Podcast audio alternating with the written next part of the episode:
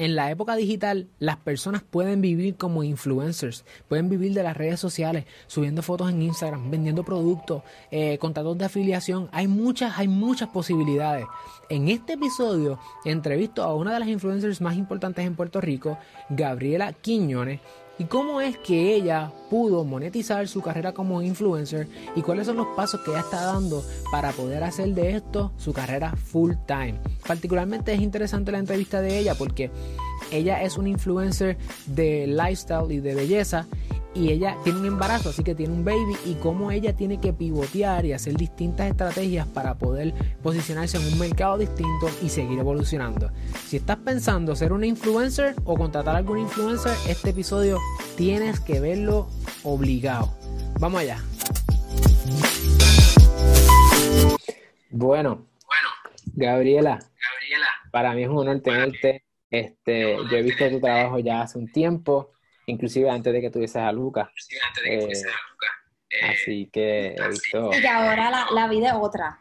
Y, y, de hecho se nota como vas pivoteando. Quizá yo sé que a veces es difícil ver este tipo de, de asunto como un negocio, pero en mi caso que trabajo con tantas personas creadoras de contenido como tú, uno ve cómo inclusive el contenido que uno crea eh, mientras más genuino y más ligado a quien uno es, eh, es el contenido, valga la redundancia, pues más, más atraes a la gente, porque eres genuina, porque eres tú.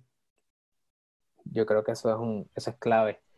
Eh, gracias nuevamente por, por, tener, por tener la oportunidad de, entrevistarte. El propósito, como te mencioné, de, esta entrevista es que tú tengas la oportunidad de compartir tu historia desde un plano profesional, es decir, lo que tú estás haciendo es, un modelo de negocio, eh, funciona, no funciona para todo el mundo, qué cosas tú has aprendido y qué cosas estás haciendo durante esta época de, ¿verdad? Que la cosa ha disminuido y cómo tú has podido mantenerte a flote, algunas estrategias, particularmente teniendo un baby, pues debe ser más complejo aún. Eh, y, que nos, y que ya nosotros podamos aprender de ti, de como empresario en la industria creativa, cuáles son esas cosas que te funcionan, cuáles son errores que tú ves de personas que quieren quizás hacer lo mismo que tú, eh, y que nos hables un poquito para nosotros poder aprender de ti y de tu historia. Bueno, yo estudié comunicaciones, comunicación general con marketing. Eh, yo siempre quise trabajar en los medios. Cuando comienzo en la universidad no sabía si quería estar en publicidad, si quería trabajar más con periodismo. A mí realmente lo que me interesaba eran los medios, así que decidí entrar por comunicación general. Y fue realmente en la universidad que trabajando eh, en las clases con diferentes compañeros que estaban estudiando fotografía, producción, cinematografía, que tanto en la universidad en diferentes trabajos teníamos que colaborar y ahí poco a poco fue que comenzó con Instagram. Sinceramente yo comencé con Instagram como una herramienta que en aquel momento, eso fue como en el 2012, mm, yo lo usaba como para editar fotos. Asumo que así fue que comenzó esa red social. Y poco a poco las personas me comenzaron a seguir, tanto como por el pelo. En aquel momento no es como ahora, que me encanta porque muchas personas están dejándose el pelo natural, están embracing lo que es el pelo rizo. En aquel momento era algo bien diferente. Así que yo puedo decir que me comenzaron a seguir por eso, eh, moda, etcétera. Y no fue hasta que hice mi práctica en Guapa, antes de graduarme de la universidad. ¿Y esto es en la UPI? Yo estudié en Sagrado. En Sagrado. En Sagrado. Y estando en Guapa, las personas que estaban trabajando en producción me decían, pero es que tú tienes muchos seguidores en Instagram, ¿por qué tú no usas esa plataforma para, o sea, como un modelo de trabajo? Y yo, eh, yo realmente no lo pensaba, yo lo usaba como para yo expresarme. Y si no me equivoco, ese año después tuve una invitación a través de la agencia DOT para un evento de L'Oreal. Eh, recuerdo que recibí esa invitación y yo pensé, pero yo, pero ¿y por qué me van a invitar para un evento eh, que ahí iban a estar personas de la televisión, este, como personas que trabajan en Guapa, en Telemundo, personas que tienen muchos, muchos seguidores. Y ahí fue que comencé y poco a poco esta plataforma se ha convertido en, mis, en mi otro trabajo. Incluso ahora me preguntaste que cómo he podido mantenerme activa durante este tiempo, yo he tomado este tiempo para tratar de crear más contenido aún. Porque antes de esto, eh, yo trabajo full time.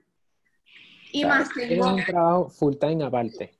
Sí, yo tengo un trabajo full time. Yo trabajo en una tienda de lujo, de retail. Y trabajo eh, en las semanas, casi siempre estoy ocho horas. Así que siempre se me ha sido un poco difícil mantener las dos cosas, pero uno, uno, uno para trabajar, you make it work. Exacto.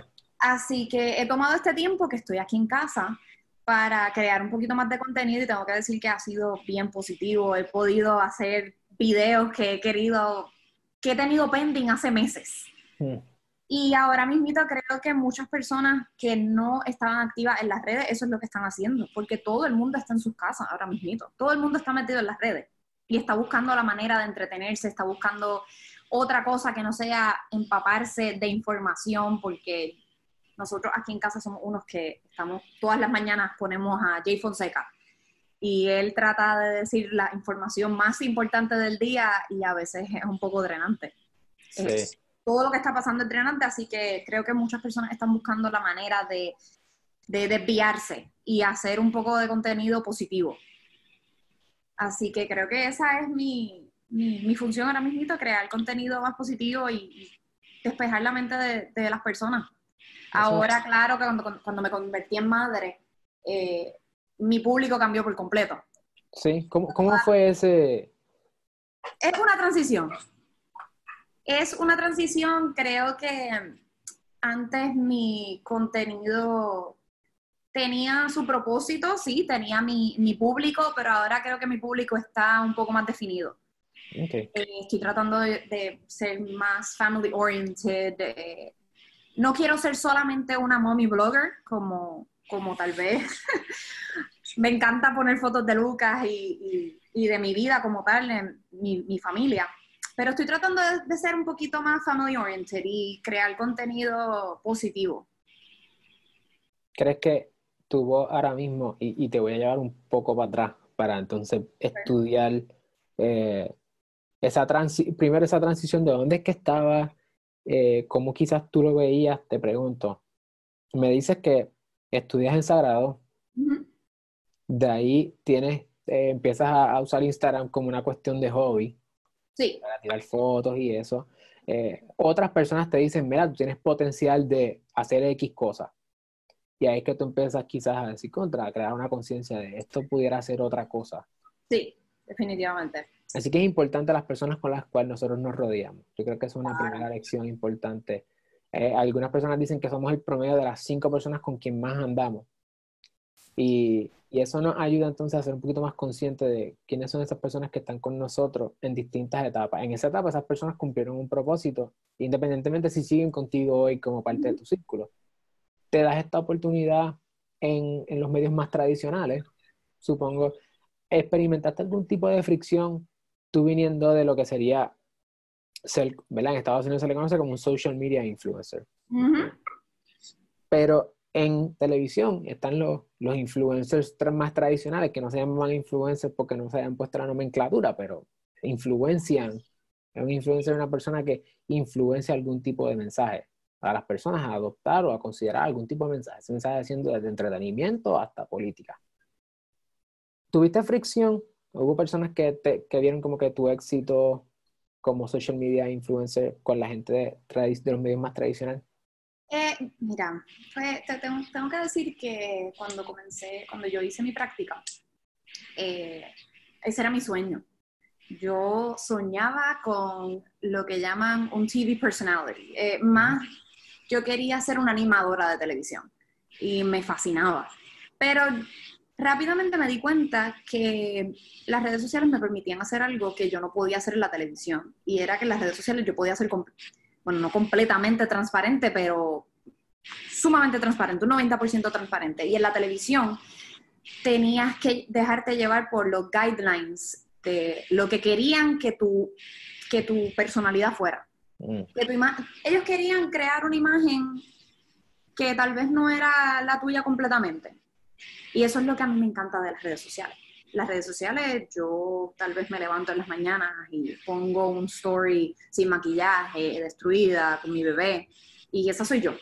La televisión, pues, es otra cosa. Mm. Así que yo creo que ese tiempo que estuve en la trabajando en un canal de televisión, pues puedo decir que me, me desilusionó un poco.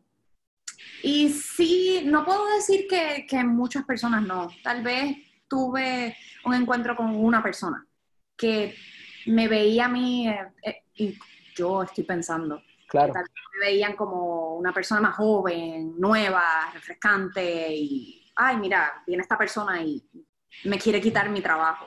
Y yo creo que eso es lo que me gusta también de las redes sociales, que ahora mismo muchas personas se apoyan entre sí. En las redes sociales eh, tú, tú, colaboras con otros influencers, eh, tú, tú, trabajas de una manera positiva y así crecemos todos, así creamos contenido para todo el mundo. Y eso es lo que me gusta. Así que yo creo que muchas cosas, eh, las redes sociales me han permitido hacer muchísimo y estoy sumamente agradecida.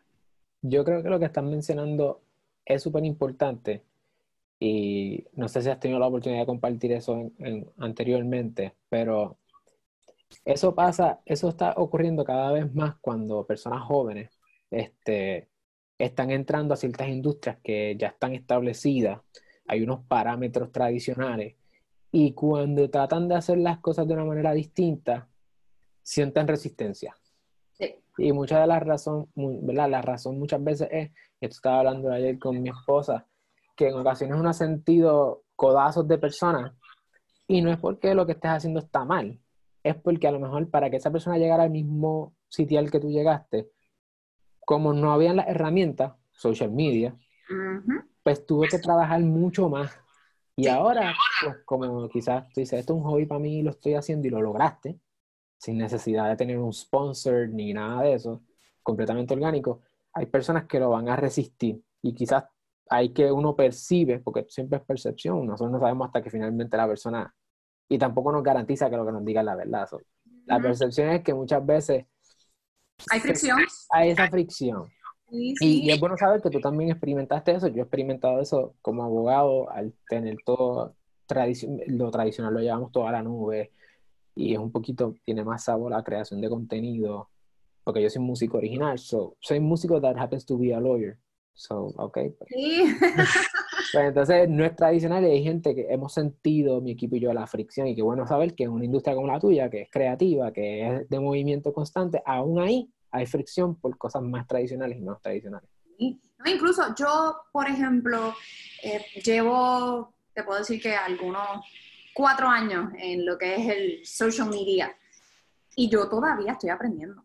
Yo todos los días aprendo, incluso cuando yo voy a trabajar con alguna marca, yo todavía tengo dudas cuando un proyecto grande y yo siempre contacto a algunos colegas, mira, ¿cuánto tú crees que debemos cotizar para este proyecto? ¿Qué tú crees de esta cantidad? ¿Qué tú crees de esto? ¿Qué tú... Y eso es lo que me gusta, porque así es que así es que trabajamos juntos y trabajamos mejor. Hay una página web que comenzó una influencer que se llama Dani Vasallo. Ella tiene una página que se llama Monday Girls. Y tuve la oportunidad de, estar en un seminario que ella trabajó junto a Bárbara Brignoni, que es otra influencer. Y me fascinó porque ella constantemente estaba mencionando algo que se decía, we rise by lifting others. Eh, incluso tuvo a uno de los diseñadores, Jan Sintron, y él también lo dijo, él, mira, yo llegué aquí porque yo colaboré con otras personas y de eso se trata, porque juntos pudimos llegar más lejos, pudimos crear mejor contenido, yo pude convertirme en una figura en tan poco tiempo. O sea, él tiene, si no me equivoco, yo, si yo tengo 27 años, él tiene 25 años y es uno de los eh, diseñadores más reconocidos de la isla.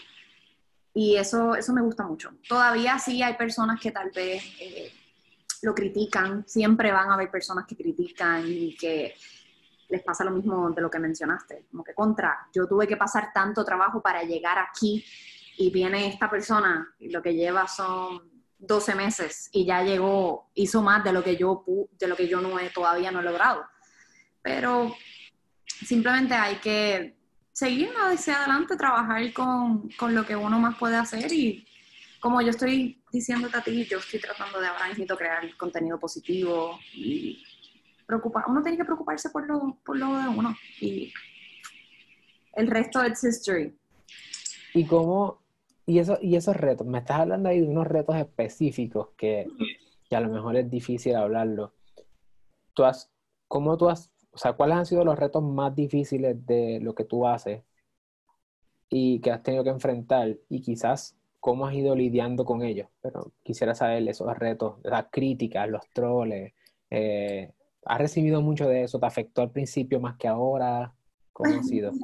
Yo creo que siempre han habido personas eh, negativas, que sí, los, los, trolls, como los llaman. Por ejemplo, hay, eh, está la red social Twitter.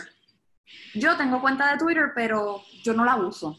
Eh, no, no la he borrado tampoco porque no, no, encuentro la necesidad de borrarla, porque quién sabe, tal vez en algún momento la quiero, y quiero participar más en Twitter pero yo no la tengo y no estoy pendiente a ella. Pero, por ejemplo, mi novio, él, él, siempre está pendiente a, cosas eh, en Twitter. Él, él, usa mucho esa herramienta para ver noticias.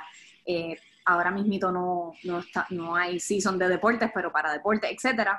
Y él a veces me decía, mira, eh, hay una persona que escribió tal cosa. Ah, y, y como molesto. Y yo le digo, ay, es que siempre van a haber personas que van a criticar. Yo no soy un billete de 100. Y por más transparente que yo trato de ser, siempre van a haber personas que van a decir, ay, she's fake. O es que, mira, eh, a mí no me gusta su voz, no me gusta su pelo, no me gusta esto. Yo creo que hay que siempre mantenerse bien, no tanto positivo, hay que mantenerse bien seguro de sí mismo. Y eso, eso tiene que ser bien difícil pero especialmente a mí me pasó después de que tuve a mi bebé.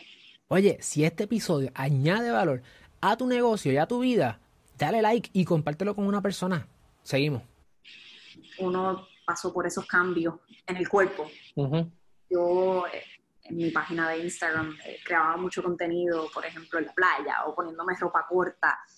Y uno pasa por ese cantazo de momento de lo que es postparto. Pero yo tengo que decir que mi página, o sea, mi, mi página de Instagram, las personas que me siguen fueron sumamente supportive.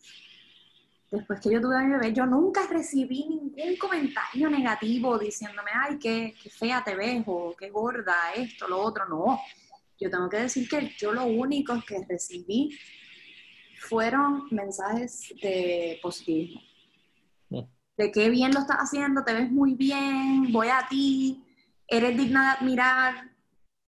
Así que yo creo que yo he tenido un poquito más de suerte en que he tenido personas que me han apoyado muchísimo de que comencé y también yo he tratado de mantenerme positiva y con un ánimo bastante feliz.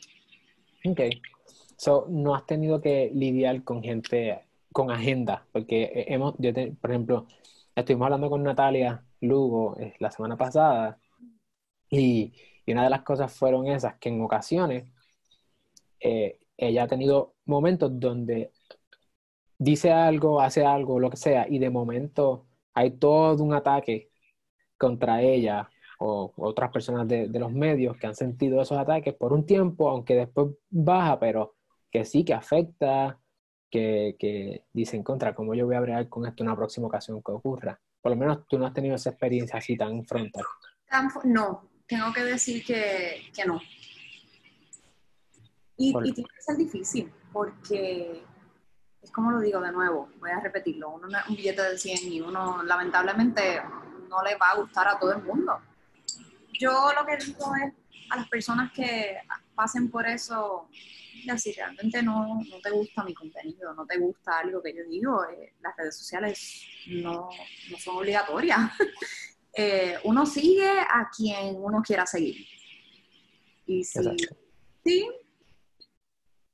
Yo creo que, yo creo que eso, tú crees, mientras más transparente eres, quizás más sesgas ese, ese mercado. Eh, si mientras más tú eres, más personas que te van a buscar por ser tú, te van a seguir y no se van a encontrar con ese choque de, ah, yo pensaba que tú eras esta cosa, pero ahora cuando me demuestras esta otra cara, no eres así. Y ahí es que quizás vienen los ataques porque dejaste de ser alguien o cambiaste. Quizás eso sería un error que las personas cometerían al tener miedo de demostrar quién eres. Y sí, no, y yo creo que todos pasan por lo mismo, eh, incluso yo, este, yo, vamos a hablar con algo bien sencillo como el maquillaje. Yo te puedo decir que hace un año, hace dos años, jamás hubiese puesto un story, un video, yo sin maquillaje hablando. Eso hubiese sido, ay, horrible, ¿cómo? ¿Cómo yo voy a hacer algo así? Y ahora lo veo bien normal o por ejemplo el pelo. Muchas personas eh, me comenzaron a seguir, me conocen desde hace cuatro años por el cabello. Y ahora yo me dejo llevar y mi vida nueva de madre no me permite tal vez este, peinarme como antes. Y yo jamás hubiese puesto un video yo con el sin, sin estar arreglada o con un moño. Y ahora todo eso cambia. Y yo creo que el response que yo he tenido ha sido bien positivo en todos esos cambios. Por supuesto, ahora en Instagram y tanto en Facebook uno puede ver las personas que, no, no, no puedes ver las personas, pero puedes ver si te sigue alguien, si no te sigue alguien. Yo tengo que decir que estoy sumamente, estoy, estoy segura que muchas personas me han parado de seguir porque tal vez mi contenido ya no es, no es el mismo por ejemplo, antes de yo estar embarazada, yo trabajaba con marcas de licor. Podía trabajar con Medalla, podía trabajar con Chiva. Estuve, incluso hice una campaña con Chiva. Tal vez ahora mi contenido es muy familiar y hay personas que no les gusta eso. Pero también hay personas que sí les gusta. Así que uno tiene que simplemente encontrar su mercado y su audiencia. ¿Y cómo tú, eso, ahí me diste por donde quiero ir? ¿Cómo entonces? O sea, estamos hablando de que si tú he citado, he hecho esta cita anteriormente, Jay-Z le, le dicen, él dice que él no es un businessman, que he is a businessman. Él es el negocio, él es el, la persona, ¿verdad?, que, que mueve. Y, y me estás diciendo, la primera pregunta es, ¿tú te dejas a ti mismo, a ti misma como que, ok, lo que yo hago es parte de un modelo de negocio a conciencia, aunque quizás no estás full time porque tienes un trabajo full time, pero aún así, tú te ves a ti misma como un negocio. O sea, lo que haces es parte de una estrategia. Ahora, ahora. O sea, lo que haces Una estrategia conciencia. Sí, bueno, no. Eh, una estrategia a conciencia. Te puedo decir que no todo lo que yo publico yo lo, yo lo creo como parte de un plan de negocio pero sí, yo trato de mantenerme firme a quien soy, porque yo soy una marca. Exacto. Yo creo que yo no comencé a ver eso hasta hace algunos meses. Ok. Yo me, yo me, dije a mí misma, yo soy una marca, o sea, yo, yo soy un producto.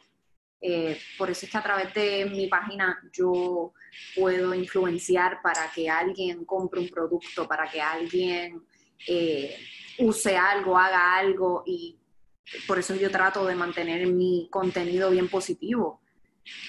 Porque yo sé que, por ejemplo, tal vez cuando yo comencé, me decían, ay, este, usa este producto y lo va a vender a través de tus redes. Yo ahora mismo soy más eh, selectiva con eso porque yo no quiero vender un producto que a mí no me guste o que yo no yo no quiero ser, no lo puedo decir de una manera que se escuche, yo, quiero ser genuina con lo que estoy vendiendo, con lo que estoy mostrando en mis redes.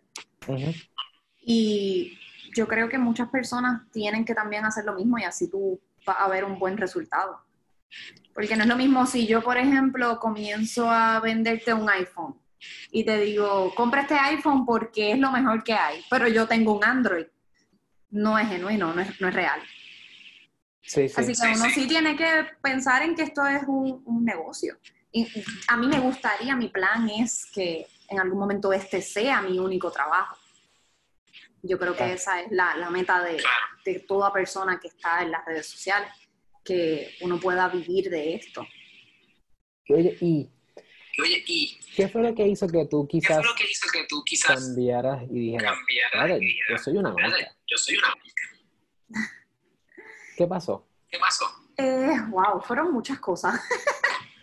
fueron muchas cosas. Yo creo que yo trabajé con varias compañías y yo misma no, no me creía eh, la influencia que tenía.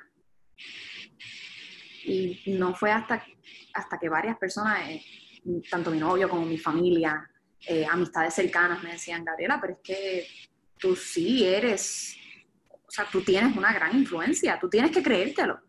Y todavía es algo que tengo que trabajar. A veces me levanto y digo, contra, este, esto no me gusta, o tal cosa, quiero hacer esto, quiero hacer lo otro. Uno, uno se lo tiene que creer. Yo puedo decir que yo tuve, no problemas, pero yo trabajé con algunas marcas que tal vez no eran las que, las que definían las, o las que formaban parte de lo que es mi contenido. Y ahí uno se da cuenta y uno dice, yo soy un producto, yo soy una marca, yo tengo que ser bien selectiva con las marcas que yo trabajo, con el contenido que yo creo. Porque todavía yo puedo poner un producto en mis redes sociales y las personas me escriben al día después, lo compré o lo estoy usando, gracias. Y uno dice, contra, sí, uno tiene una influencia grande, uno es un producto. Yo, gracias, a través de mi plataforma es que las personas lle- llegaron a comprar ese producto, a obtenerlo y a usarlo. Así que, Para mí, para mí, esto es súper importante, lo que tú estás mencionando, por varias razones. Eh, número uno, pues, nuestra práctica en Cirlo es precisamente de propiedad intelectual. Así que nosotros siempre trabajamos con personas que eh, monetizan quienes son, básicamente. O sea, si, si tú eres genuina con quien, en verdad, esa es la premisa de- del influencer, que según la literatura va a ser el que va a thrive en el futuro, el que va a thrive. se está alejando de lo, de lo, pues, la gente que solamente quiere vender. Tú estás siendo tú. Porque la gente está Ser tú es lo que vende. Tú es lo que vende. Entonces, Entonces, mi trabajo, Mi es trabajo es proteger eso proteger eso de las de las distintas distintas personas, personas. distintas Sí. influencers en distintas industrias. Eh, y yo sé que uno está- siempre está estudiando este tema de, de las marcas personales, de cómo se monetiza, etcétera. Y lo que tú me estás diciendo es precisamente una de las cosas que más se discute es, mira, hasta qué punto este, lo que yo, las marcas con las que yo trabajo representan quien yo soy genuinamente y no lo estoy haciendo por el dinero solamente. solamente. Entonces lo que tú me estás diciendo es, Diciendo es, yo no estaba consciente de lo importante que es mi marca, o sea, que yo tenía una marca como negocio full, hasta que me doy cuenta de que la razón por la cual yo no me siento tan cómodo haciendo este tipo de representación, eh, es decir, dando este tipo de acuerdo con estas marcas, no hasta este momento que digo, ah, es que no van con mis valores y con mis principios completamente yo con lo que represento. Que quizás en un momento en el tiempo sí representaron parte, pero no representaron el conjunto. Y tú te vendes como un conjunto de cosas. No todos tus posts son para vender. Y eso es lo que hace que cuando salga el post de, de que, mira, este es el producto que yo utilizo, la gente compre. Porque no siempre Sí. estás vendiendo. Eso es lo que te hace una buena vendedora. sí. Y estoy utilizando términos quizás bien así, bien, arro- ah, ¿verdad? En arroyo habichuela de vender, de negocio, de chavo. Porque a veces las personas piensan... a que veces las personas piensan que esto no es la conciencia, que, que decidir ser un que decidir ser un youtuber full time o un streamer o un un streamer o influencer, lo que fuera, lo que fuera. es un byproduct y es por accidente. Y no, hay un plan. Hay lo que pasa es que a lo mejor uno no lo va trabajando desde el día o cero, pero se va dando cuenta y por eso es que las cosas van mejorando y el contenido mejora. es- hay más cosas a conciencia y las marcas con las que trabajas entonces es más a conciencia. No fue hasta que la gente con la que tú estás cercana, tu círculo cercano, te dijo tu potencial y lo que ya había, como que tú hicieras esto full time. Yo creo que tú en algún momento vas a hacer esto full time, porque he visto modelos similares, eh, muy exitosos, y lo que tú tienes es escalable. Tú no tienes por qué quedarte en Puerto Rico, tú tienes toda América Latina y sabes inglés, así que tienes todos los, todos Estados Unidos y los países de habla eh, ¿verdad? en inglés, así que yo no, yo no veo por qué esto no puede ser full time. Pero tuviste que reunirte de gente que creyera en ti lo suficiente que aun cuando tú dudes de ti misma, ellos te dan la inyección de, Sí. de poder. de poder. No, yo creo que por más que uno sea bien positivo y crea en uno mismo, uno es humano y uno siempre tiene su, su, su- sus caídas, como quien dice. Yo todavía, a pesar de que puedo decir que sí, tengo mucho éxito en las redes, yo todavía dudo mucho de lo que yo voy a crear. Y a veces, yo eh, durante este tiempo que tuve a Lucas, yo miraba fotos, un montón de fotos que yo tenía en mi, guardadas en mi álbum, fotos que nunca publiqué, porque tal vez yo decía, "Ay, es que esto no me gusta, tal cosa, tonterías, porque son inseguridades que, que uno tiene. Yo tengo que decir, y le doy muchas gracias a Dios, que tengo un support system increíble. Eh, mi novio es mi number one fan, mi mamá. Mi mamá ve, estoy segura que ella de alguna manera está viendo este live ahora mismito. Lo tiene escondido en el trabajo, en alguna parte, eh, mi hermana, mi papá. Tengo un support system buenísimo. Y yo creo que también eso es parte de, de mi éxito. Personas que tal vez en los momentos en el- los que tú no crees en ti, pues sí creen en ti y te empujan hacia adelante. ¿Y cómo tú ¿Cómo defines tú el éxito? defines el éxito? Esa pregunta, ¿cómo yo defino el éxito? ¡Wow! Yo creo que el éxito definitivamente, primero uno tiene que creer en sí mismo, porque si tú no te sientes exitoso, nadie más va a creer que tú eres exitoso. No puedo decir que vivir de las redes sociales eh, sería para mí el éxito. Llegar a, ese, llegar a ese punto para mí sería, lo logré. Eh, poder quedarme en mi casa, disfrutar de mi familia, a la vez haciendo algo que me apasiona. Yo creo que el éxito tiene que ser eso. eh, uno poder dedicarse a lo que le apasiona y a la misma vez este, creérselo. Yo creo que cuando tú llegas a ese punto ya tú eres sumamente exitoso. Y tú, y, y Y, tú te cambias. eh, eh, que Así que por we're ahí on our way, we're on our way, we're on our way. Estamos, estamos casi ahí. estamos ahí, estamos de otro lado. Sí, definitivamente. Cuando la cosa se pone mala, cuando tú ves que a lo mejor esa meta no llegó como tú esperabas, porque a lo mejor pasó lo de la pandemia y, y ahora estás quizás más, es más, tú podrías hacer que estés más cerca de llegar en ciertos, en ciertos modelos, como sería el tuyo. Pero cuando la cosa no está tan buena, ¿qué es lo que te hace que te mantengas ahí eh, trabajando y sin quitarte y mejorar tu contenido? ¿Cuál es ese antes de Lucas y después de Lucas? Antes de Lucas, yo creo que era más el hecho de que yo ya, yo, yo, siempre trabajé desde que estoy en high school. Yo nunca tuve esa, ese tiempo en la universidad que yo tenía mucho tiempo libre. Yo siempre trabajé. Y yo creo que cuando yo comencé a hacer trabajo en las redes sociales, yo veía a otras personas que vivían de esto. Y esto es algo que me apasiona. Y yo pensaba, contra, eh, yo quiero llegar a eso. Yo quiero poder llegar a trabajar en lo que a mí me encanta. Levantarme todas las mañanas y sentirme contenta con lo que hago. Y luego, después de Lucas, definitivamente poder compartir con él. Eh, ahora mismo, durante esta pandemia, es, es un cantazo. Es como que, Gabriela, vamos, tienes que hacer esto, tienes que hacer lo otro, que- porque eso es lo que yo quiero, yo quiero poder eh, decidir mi tiempo libre, planificarlo. Antes yo creo que veía, por ejemplo, tuve una, mi papá fue un- una figura que, que me ayudó mucho en eso. Eh, él en el 2000, si no me equivoco, estamos en el 2020, 2015, él se quedó sin trabajo. Estuvo 30 años trabajando para una compañía, la compañía cerró.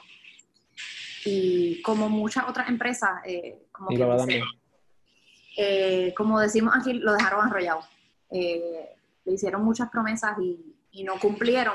Y él se vio en este momento en el que se sintió traicionado eh, y él tuvo que reinventarse a los 55 años. Él tuvo que comenzar desde cero. Y estuvo varios meses que no sabía ni cómo empezar, con una frustración y de momento, cuando el año no se había acabado, él comenzó a vender como nunca. Él, él es un vendedor de, de naturaleza y lo estuvo haciendo por 30 años. Y él, ahora mismito, él está trabajando desde su casa. Y eso sí, no todos los meses son buenos. tiene meses malos, como todo. Y yo creo que él me ayudó mucho en eso todavía. Él me dice, mira, Gabriela, yo llevo dos meses que no vendo una máquina, pero de momento este, el tercer mes di un palo. Y yo vi eso y lo veo ahora, que él está tan, tan tranquilo dentro de todo. Él está en la casa, él decide cuándo él sale, él se puede levantar tarde si quiere, él comparte más con nosotros. Y yo veo eso y es como una motivación de que en algún momento a mí me gustaría no tener que llegar a las nueve y media de la noche a mi casa.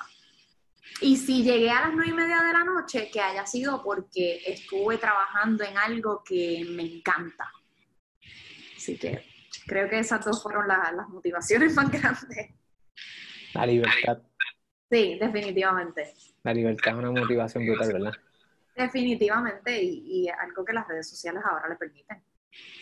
O sea, ahora me invito muchas personas, esto es algo real, esto es algo real. Sí, sí. Antes, antes quizás decir, ah, hace cinco años, decir, o, o más, decir, hace ocho años en high school, uno decía, yo tengo 27 también, so, si yo estaba en high school y decía, yo quiero ser un social media influencer, pues es como que, ah, tú no eres X persona que nació en X lugar y tiene el acceso.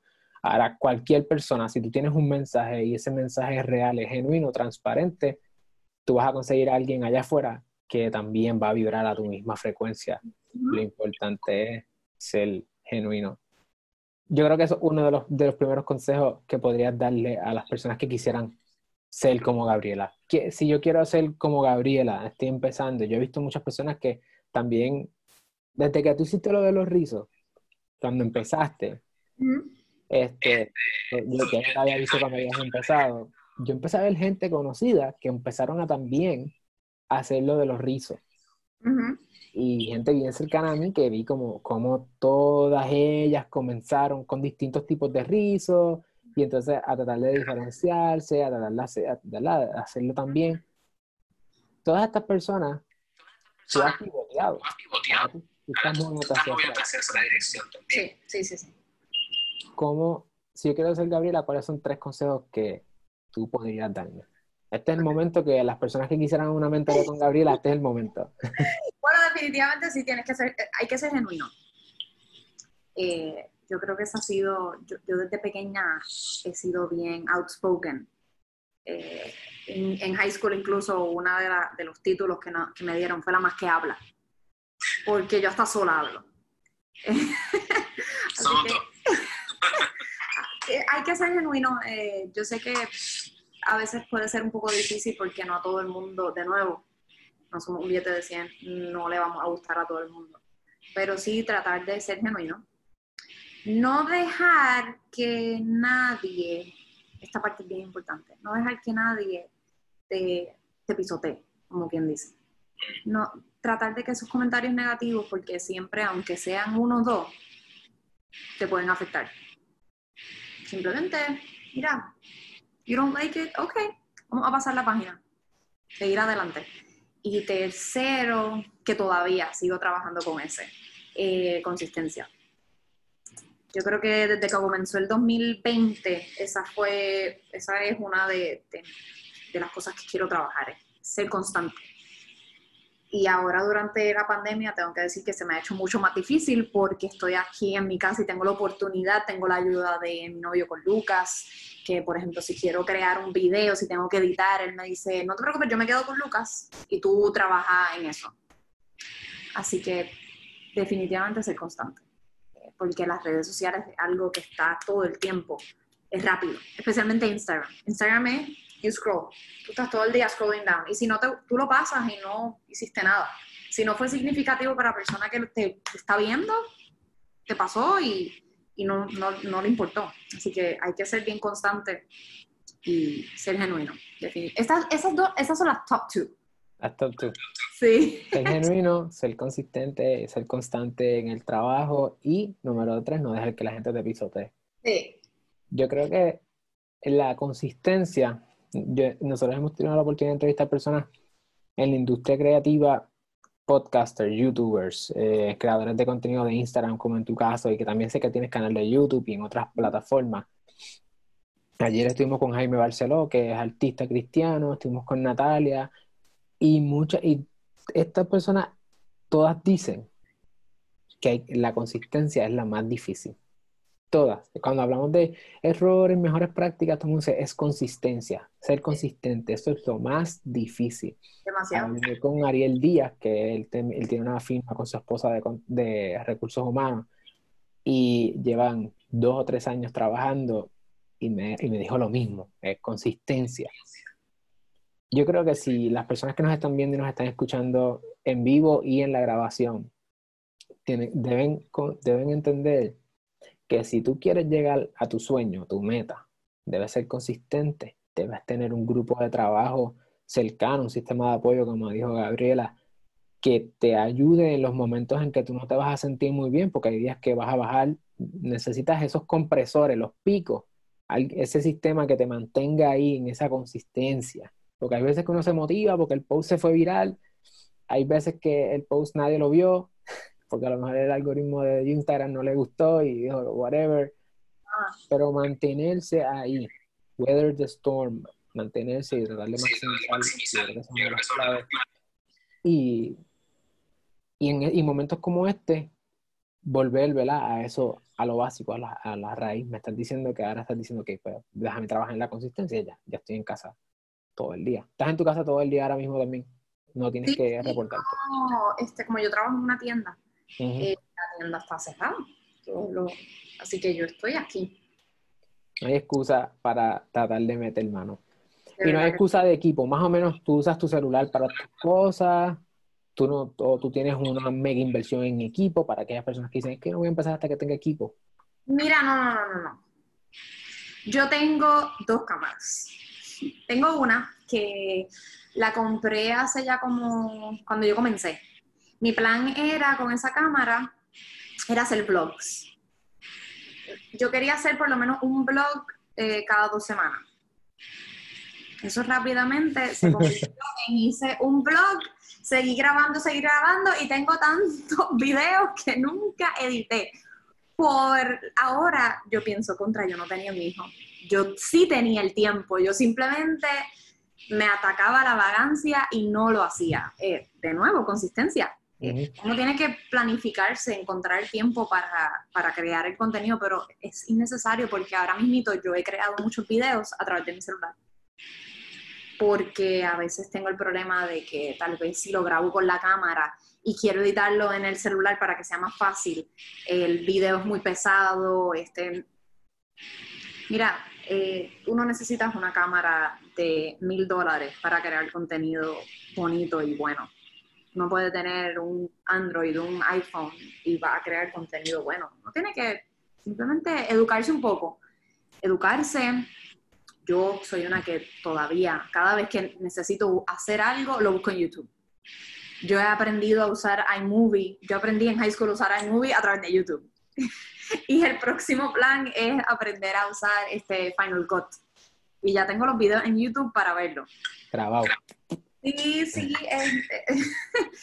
no necesitas una mega producción ni una inversión grande en equipo para uno llegar al éxito. You have to find what works for you. Así que no te sí. No, no, definitivamente. Está allá afuera, si no, si no has comenzado, este es el momento para que comiences. Eh, Gabriela te dio los tips más importantes. Número uno, tienes que ser genuina, tienes que ser transparente mantente consistente en la creación de tu contenido. Si es una vez al mes, pues una vez al mes. Si es una vez cada dos semanas, etcétera. Si es una vez al día, pues tienes un montón de trabajo. Sé consistente, no dejes que la gente te pisotee. Debes tener un grupo de trabajo de soporte que te ayude, que te motive a seguir hacia adelante para que cuando tú te pongas triste o te desanimes, esa gente te ayude y te apoye a seguir hacia adelante. No dejes que los comentarios de la gente te afecten. Eh, trata de escucha, ok, es bueno, ¿no? Seguimos para adelante y no hay excusas para comenzar hoy a crear ese contenido que tanto estás buscando, porque hasta con el teléfono que tenemos aquí puedes hacer mejor contenido que muchas veces cámaras viejas que... Es decir, con la calidad de contenido ahora es mucha más elevada con equipo mucho más accesible. Sí, sí, sí, definitivamente. El día es hoy. Así que el día es hoy. hoy. Vamos a comenzar el mes de abril así Así motiva. Así motiva. Bueno, Gabriela, ¿algún, ¿alguna última pala palabras que quisieras compartir con la gente eh, para comenzar esta primavera, empezar a abrir? Pues mira, eh, yo primero, si hay alguna persona que me está viendo, que son parte de mis seguidores, pues gracias a ustedes es que ya mismito, si, si Dios quiere, eh, yo podré trabajar en full time dedicándome a esto que, que tanto me apasiona y esto es gracias a los seguidores. Otra parte bien importante que no, no mencioné. Eh, uno siempre tiene que, por eso me gusta ser tan genuina, porque las personas que me siguen, gracias a ellos es que yo tengo la oportunidad de llevar un mensaje. Porque sí, yo, yo soy una influencer, pero yo no soy un influencer sin las personas. En el vacío. Así que... En el vacío. Sí.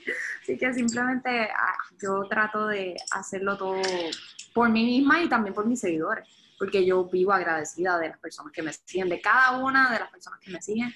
Eh, yo, yo les doy gracias porque ellos confían en mí lo suficiente como para seguirme y ver mis videos, que a veces hablo y hablo y hablo. Así que son muy importantes para mí y creo que para todas las personas que trabajan en las redes, traten de, aunque sean esas 20 personas que te siguen, son 20 personas que, que confían en ti, que, que les gusta lo que tú estás creando y que siempre hay que ser bien agradecido a cada persona que te sigue. Eso es brutal. No te, no te dejes llevar porque quieres llegar a mil, a diez mil asegúrate de que cada persona que entre, cada persona que entre la, sepas valorar, porque después valorar, porque trae a otra, trae a otra, trae a otra. Exacto. Y después de todo, los individuos, las personas, somos el fin, somos los medios. Así que vamos para adelante. Sí. Gabriela, gracias. No, gracias a ti por este rato. Gracias la, la oportunidad. Este, quizás fueron preguntas un poquito ahí curvas. No, pero estuvieron buenas, estuvieron buenas. Pero son buenas para a veces que las personas vean que tú no haces esto sin pensarlo y si alguien quisiera hacer esto también para vivir, que sepa, mira, esto es un modelo de negocio, hay maneras de hacerlo, esto es emprendimiento igual y sobre todo estos modelos creativos como ser eh, influencer, creadora de contenido, que es más propiamente lo que yo creo que sería la categoría, son maneras de nosotros aportar a la economía de Puerto Rico porque esto es exportable. De hecho, hay incentivos para la exportación de este tipo de servicios y si eres una joven, un joven empresario entre 18 y 25 años y quieres hacer montar el negocio, si te quieres ir full time, Gabriela, este, hay incentivos para esto, para que ahorres el pago de taxes y negocios que puedan maximizar tu éxito, disminuir tu riesgo y de esa manera podemos no solamente nosotros echar para adelante, sino también echar este país para adelante. Por supuesto. Muchas gracias. Y espero que después de que terminemos esta, este, este, esta pandemia, cuando ya volvamos a lo que va a ser nuestro new normal, podamos conocernos en persona. Claro que sí, claro que sí. Looking forward. Así que gracias, stay safe. Gracias, igual allá. Bye. Bye. Hasta aquí el episodio. Gracias por escucharlo y por verlo. Asegúrate de compartirlo con una persona más de manera que todos podamos seguir creciendo y este contenido que hacemos con tanto cariño y tanto amor le lleguen a la mayor cantidad de personas posible.